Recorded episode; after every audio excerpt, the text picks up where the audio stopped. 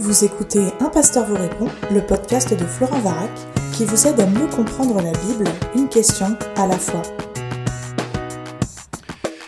La question de ce podcast est la suivante. Est-ce que les chrétiens authentiques vivront la grande tribulation? Apocalypse 7, 13 à 14. Et l'un des vieillards prit la parole et me dit, Ceux qui sont revêtus de robes blanches, qui sont-ils et d'où sont-ils venus? Je lui dis, Mon Seigneur, tu le sais. Et il me dit, Ce sont ceux qui viennent de la grande tribulation. Ils ont lavé leurs robes et ils les ont blanchies dans le sang de l'agneau. Je pense aussi à nos frères et sœurs en Christ qui vivent une terrible persécution dans certains pays. Alors, nous, dans nos pays occidentaux, ne serions-nous pas aussi persécutés que je vois comme ce que je vois comme une grande tribulation? S'il y a enlèvement de l'Église avant la grande tribulation, alors pourquoi tant de nos frères et sœurs en Christ souffrent une terrible persécution? Et nous, nous serions des privilégiés de ne pas souffrir avant le retour de Jésus? Fin de la, question, c'est une excellente question qui nous renvoie au moment où nous serons avec Jésus pour l'éternité. Je ne sais pas toi, mais moi j'ai hâte de voir ce temps venir sur nous. La question que tu poses exige quelques explications préliminaires et je vais simplifier un peu à l'extrême puisque je n'ai que 20 minutes pour répondre à ta question. Alors tous les chrétiens attachés à la Bible croient que Jésus reviendra de la même manière dont vous l'avez vu aller au ciel, et je cite ici Acte 1.11, c'était au moment de l'enlèvement, un ange parle et dit, voilà, Jésus reviendra de la même manière. Les désaccords concernent uniquement les modalités de son retour. Alors, quelques podcasts ont déjà été réalisés sur euh, les temps de la fin. Je te renvoie d'ailleurs sur la table des matières que tu trouveras disponible sur le site de TPSG sous la rubrique des podcasts. Et là, tu pourras regarder tous ceux qui ont été euh, abordés pour parler du retour du Christ, notamment l'épisode 178. Qu'entend-on par retour personnel glorieux corporel de Christ? L'épisode 216, Comment comprendre l'Apocalypse, l'épisode 225, Que penser de la tribulation et de l'enlèvement, épisode 150, Qu'est-ce que le millénium et épisode 237, Que fera l'Antichrist Alors, avant d'aller plus loin, je voudrais vraiment te rendre attentif aux faux prophètes. Pendant toute l'histoire de l'Église, toute l'histoire de l'Église, il y a eu des milliers de charlatans qui ont calculé le retour du Christ à l'année près, au mois près, au jour près. J'ai dit des milliers et pas des centaines. C'est un nombre incalculable de personnes qui se sont livrées à des calculs, à des prophéties, à des idées personnelles sur le retour du Christ pour euh, susciter l'adhésion des foules. J'ai même lu avec euh, surprise et bonheur ce que l'historien Tom Holland a rapporté euh, dans son excellent livre sur euh, l'influence du christianisme au fil du temps, il dit Au cours d'un concile tenu au, euh, au Latran en 1513, a été émise une interdiction formelle de prêcher l'imminence de l'Antéchrist je trouve ça magnifique, ça montre à quel point des gens se prononçaient sur ces questions. Alors c'est un commerce des âmes euh, juteux et des milliers de personnes se font presque euh, se font prendre chaque fois. Hein. Et je suis heureux de parler de ce sujet, mais je veux vraiment souligner euh, que Jésus nous dit qu'il reviendra bientôt.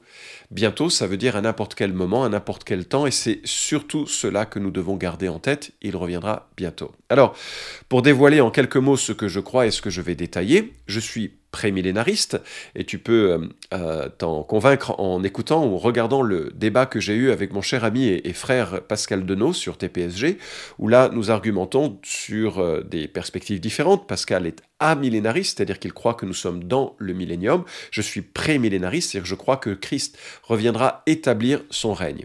Je crois effectivement euh, reviendra donc au futur, établir son règne, un règne de mille ans. Je crois qu'il y a effectivement une période compliquée à venir avant la manifestation de la présence de Christ et l'instauration de ce millénium. C'est une période de tribulation, avec notamment la manifestation d'un antichrist qui se prétendra être Dieu. Je ne crois pas, ou je ne crois plus, que l'Église sera enlevée avant cette fournaise qui s'abattra un jour sur la terre. Je crois que l'Église sera confrontée à cette période. Alors, euh, je suis conscient que je n'ai pas le temps de faire le tour de la question, ce sera insatisfaisant donc, mais quand même, j'aimerais offrir pour ce podcast quelques pistes. D'abord, expliquer ce qu'est la tribulation. Deuxièmement, évaluer les arguments qui annonceraient un enlèvement avant. Et puis ensuite, expliquer pourquoi je ne pense pas qu'il y aura d'enlèvement avant cette période de tribulation. Alors, de quoi parle-t-on lorsqu'il est question de tribulation?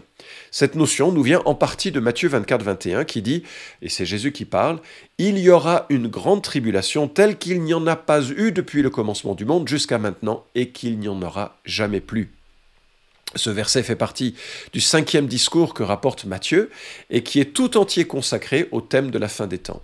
Jésus parle en l'an 30 de notre ère, à la louche, hein, et les chrétiens ne sont pas tous d'accord pour comprendre de quoi Jésus parle. Une partie de l'Église estime que les propos de Jésus touchent surtout les troubles qui arrivent très bientôt sur Jérusalem. Et en effet, plus d'une quarantaine d'années plus tard, euh, les euh, troupes romaines détruiront Jérusalem. Alors cette perspective, que l'on appelle prétériste, euh, considère que l'essentiel des troubles annoncés, y compris dans le récit de l'Apocalypse, a été accompli avant la destruction de la ville sainte et conduisant à la diaspora juive. Pour eux, pas de tribulation, sinon la tribulation que nous vivons aujourd'hui, dont la destruction de Jérusalem est l'exemple.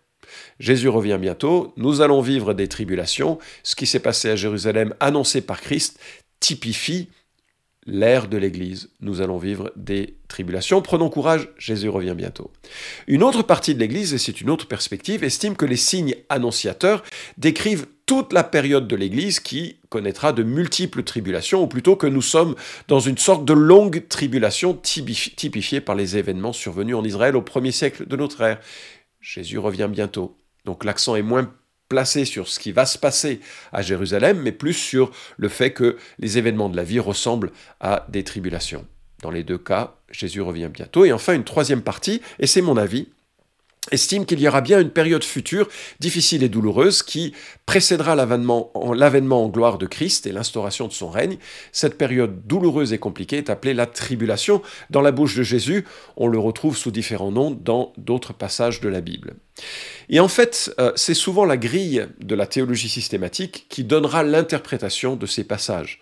Par exemple, dans le texte que tu cites d'Apocalypse, des lecteurs amillénaristes considéreront que ces âmes mises à mort pendant la tribulation représentent en fait l'ensemble des chrétiens qui sont morts en Christ, en restant fidèles tout au long de leur chemin spirituel. Et comme je suis plus porté par une lecture futuriste, un peu plus littérale, j'ai tendance à comprendre qu'il s'agit effectivement de ceux qui seront plus tard mis à mort dans ce temps de la tribulation. Voilà la définition que donnent Meyu et MacArthur dans leur livre Théologie systématique, page 914, et je lis. Bien que l'Église connaisse généralement de nombreuses tribulations en ce temps qui sépare les deux venues de Jésus, il y aura toutefois une période future de détresse, durant laquelle Dieu frappera la terre entière de jugements particuliers et catastrophiques. Apocalypse 6 à 19. Cette période de tribulation ou de détresse inclut les jugements des sceaux, des trompettes et des coupes décrits dans Apocalypse 6 à 16. Cette tribulation future culminera avec le retour de Jésus et l'instauration de son règne de mille ans sur la terre. Pour le prémillénarisme futuriste, la tribulation annoncée dans Apocalypse 6 à 18 précède la venue de Christ, l'instauration de son règne millénaire, Apocalypse 19 à 20, et l'état éternel, Apocalypse 21 et 22. Fin de la citation. Alors je partage cette perspective futuriste d'Apocalypse 6 à 19. Beaucoup de passages parallèles avec Daniel nous permettent de nous représenter une période de sept années babyloniennes, symbolique ou littérale, on verra, très chaotique pour le monde. C'est un temps d'angoisse pour Jacob, Jérémie chapitre 30 verset 7, qui conduira Israël à la repentance, et à la foi dans son Messie. Romains chapitre 9, verset 11. Je ne détaille pas ici les événements constitutifs de cette période de transition, mais il y a bien à mes yeux une période intense où Dieu va exercer une pression assez phénoménale sur la terre pour conduire l'ensemble des nations à faire un choix, l'Antichrist ou Christ. Et notamment Israël qui va à ce moment-là réaliser que Jésus est bien le Messie promis annoncé par les prophéties de, euh, l'Ancienne Alliance, du Tanakh. Alors quels sont les arguments maintenant, et c'est la deuxième grande rubrique que je voudrais voir dans ce podcast, quels sont les arguments qui parlent d'un enlèvement avant? Alors, euh, si je comprends bien, c'est John Nelson Darby qui a formulé le premier cette idée, popularisée ensuite par la Bible Scofield, que l'Église serait enlevée parce que, entre autres, la tribulation ne concernerait qu'Israël. Alors voilà les, les principaux arguments que nous avons. Il semble qu'il y ait deux mouvements distincts dans le retour de Christ.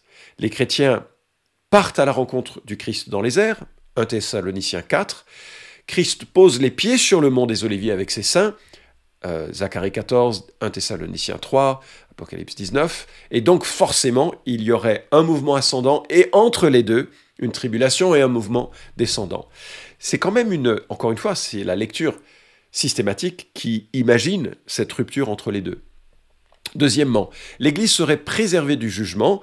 Euh, Apocalypse 10, 17 en parle comme le grand jour de sa colère.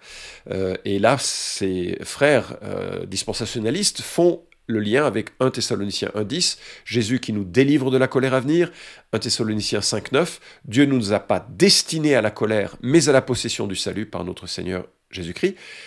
Mais en même temps, de quelle colère s'agit-il? S'agit-il de la colère ultime, finale de l'enfer? On peut tout à fait le comprendre ainsi, et donc de dire que cette euh, colère de Dieu sur la terre, euh, les chrétiens ne vont pas souffrir cette situation, c'est une interprétation euh, particulière, en tout cas qui ne fait pas partie de la compréhension des premiers siècles et qui est assez surprenante. La colère pourrait tout à fait faire référence à la colère ultime de Dieu sur les non-croyants. Troisièmement, l'imminence exigerait un enlèvement soudain parce que sinon on saurait où on est dans le calendrier. Tu te souviens que j'ai dit qu'il y avait une période de sept ans, cette année babylonienne, selon Daniel chapitre 9. Si on sait le moment du début de ces sept années, on saurait donc anticiper le moment du retour du Christ. Mais en même temps, c'est pas forcément euh, un argument parce que rien ne dit que les points de départ seraient euh, si publics que tout le monde le saurait. Et deuxièmement, il est possible que les événements très traumatisants dont la Bible parle à la fin des temps nous empêchent vraiment de garder une perspective claire sur le calendrier à venir. Un autre argument qui est intéressant qui dit euh, montre que tous les grands jugements de Dieu sont précédés du, de la soustraction des enfants de Dieu. Pendant le déluge, avant que Dieu ne fasse venir le déluge, Dieu sauve Noé et sa famille. Avant Sodome et Gomorre, Dieu sauve une famille. Rab est sorti de Jéricho. Et donc, ce serait une typification des grands jugements que l'on retrouverait avec euh, la, perspective de la tribulation. Et puis, il y a cette notion un peu étrange, un peu bizarre, difficile à comprendre du frein à l'enlèvement et le rôle euh, de celui qui empêche la manifestation de l'Antichrist. C'est 2 Thessaloniciens 2, 6 à 7.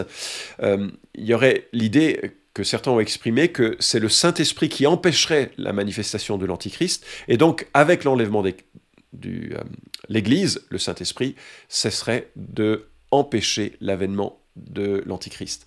Argument vraiment compliqué à suivre dans le sens où il est difficile d'imaginer une période de l'histoire où le Saint-Esprit ne serait pas à l'œuvre. Et puis l'Église est l'achèvement du plan de Dieu et sa présence semble être pérenne sur l'ensemble des événements futurs à partir de Actes chapitre 2.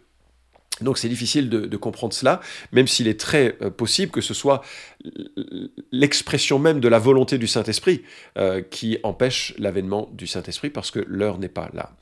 Et puis un dernier argument qui dit que Apocalypse 6 à 19 ne mentionne plus le mot Église, mais c'est quand même un argument tiré du silence. On voit bien des gens venir à la foi, bien des gens choisir euh, Christ ou se, tourner dans la repentance et dans la foi, ce qui exige une, la présence de l'esprit avec tout ce qu'implique le mouvement de l'esprit dans l'Église. Alors, donc pour moi, et ça va être mon autre point, les arguments contre, et j'ai déjà évoqué un peu ces arguments qui vont à l'encontre euh, de, de, ce que je viens d'énoncer en faveur d'un enlèvement pré-tribulationniste, à mon sens, tous les textes évoqués ont des interprétations alternatives. Euh, j'ai évoqué la distinction des montées vers Jésus euh, et de la descente avec Jésus, me semble pas offrir d'arguments suffisants. La colère n'est pas forcément celle de la tribulation, mais peut-être celle du jugement dernier. Il est possible que le début précis de la tribulation, avec notamment un traité de paix avec Israël, ne soit pas public. Il est aussi possible que ces événements soient si chaotiques que l'on ne se retrouve pas capable de gérer un calendrier. Et puis, les paradigmes de sauvetage lors des jugements sont largement respectés avec le salut des élus face au jugement de l'enfer.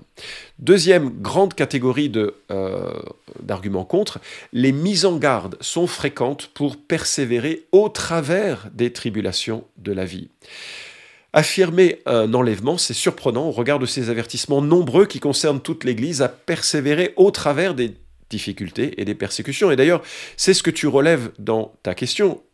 Il y a, nous vivons une période exceptionnelle en Occident de paix qui pourrait d'ailleurs changer. Je crois que les lois vont plutôt dans le sens du durcissement de la liberté euh, de conscience et de la liberté religieuse, quand je vois ce qui se passe aux États-Unis, je pense que nous ne sommes pas loin d'une expression très violente des populations à l'encontre du christianisme et du judéo-christianisme.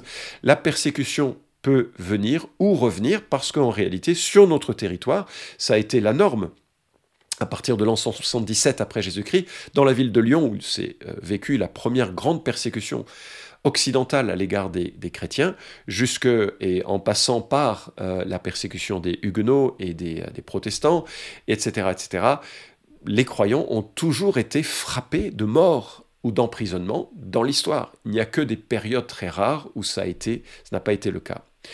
Et troisième grande catégorie d'arguments, c'est que l'histoire de l'Église n'a jamais cru échapper aux terreurs du monde en dehors du règne de Christ. Et comme le remarque Isus dans son livre Pour une fois réfléchi, ce n'est qu'au début du XIXe siècle et dans les cercles revivalistes d'Edward Irving qu'est née cette notion. C'est assez tard dans l'histoire de l'Église pour établir une doctrine. Grudem conclut son analyse dans Théologie systématique, page 1262, de cette manière, et je cite il semble préférable de conclure avec la majeure partie de l'Église au cours de l'histoire que l'Église traversera la période de tribulation prédite par Jésus. Ce n'est probablement pas le chemin que nous aurions choisi, mais cette décision ne nous appartient pas. Et si Dieu veut que nous restions sur terre jusqu'au moment de la tribulation, alors nous devrions prêter attention aux paroles de Pierre.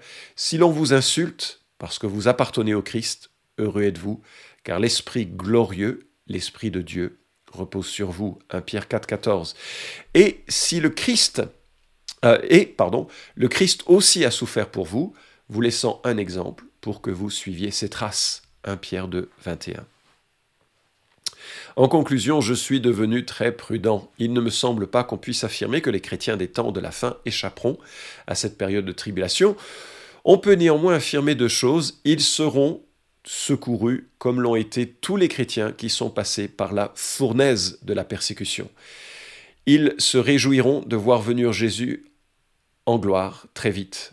Quand Jésus dit qu'il vient bientôt, le mot pourrait plutôt être traduit par rapidement, c'est-à-dire que une fois que les temps de la fin commenceront, ils s'enchaîneront avec rapidité.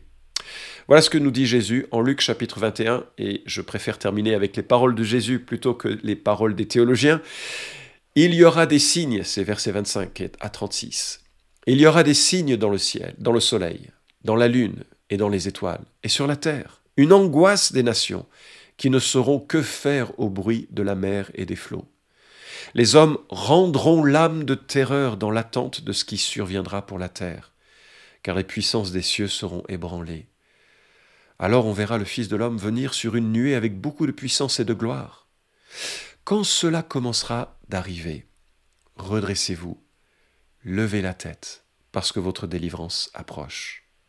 Et il leur dit une parabole, voyez le, figuier et tous les arbres, dès qu'ils bourgeonnent, vous savez de vous-même, en regardant que déjà l'été est proche.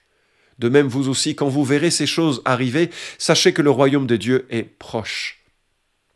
En vérité, je vous le dis, cette génération ne passera point que tout cela n'arrive. Le ciel et la terre passeront, mais mes paroles ne passeront point. Prenez garde à vous-même, de crainte que vos cœurs ne s'apesantissent par les excès ou l'ivrognerie, par les soucis de la vie, et que ce jour ne fonde sur vous à l'improviste comme un filet, car il viendra sur tous ceux qui habitent la surface de toute la terre. Veillez donc et priez en tout temps, afin que vous ayez la force d'échapper à tout ce qui doit arriver et de paraître debout devant le Fils de l'homme. Ce qui m'interpelle dans euh, ce passage, c'est que j'ai l'impression que certes, les souffrances de toute l'histoire de l'Église sont presque le défaut de la vie sur cette terre depuis Adam et Ève. Mais qu'il y a une période vraiment particulière où les gens ne sauront quoi faire tellement ce sera surprenant.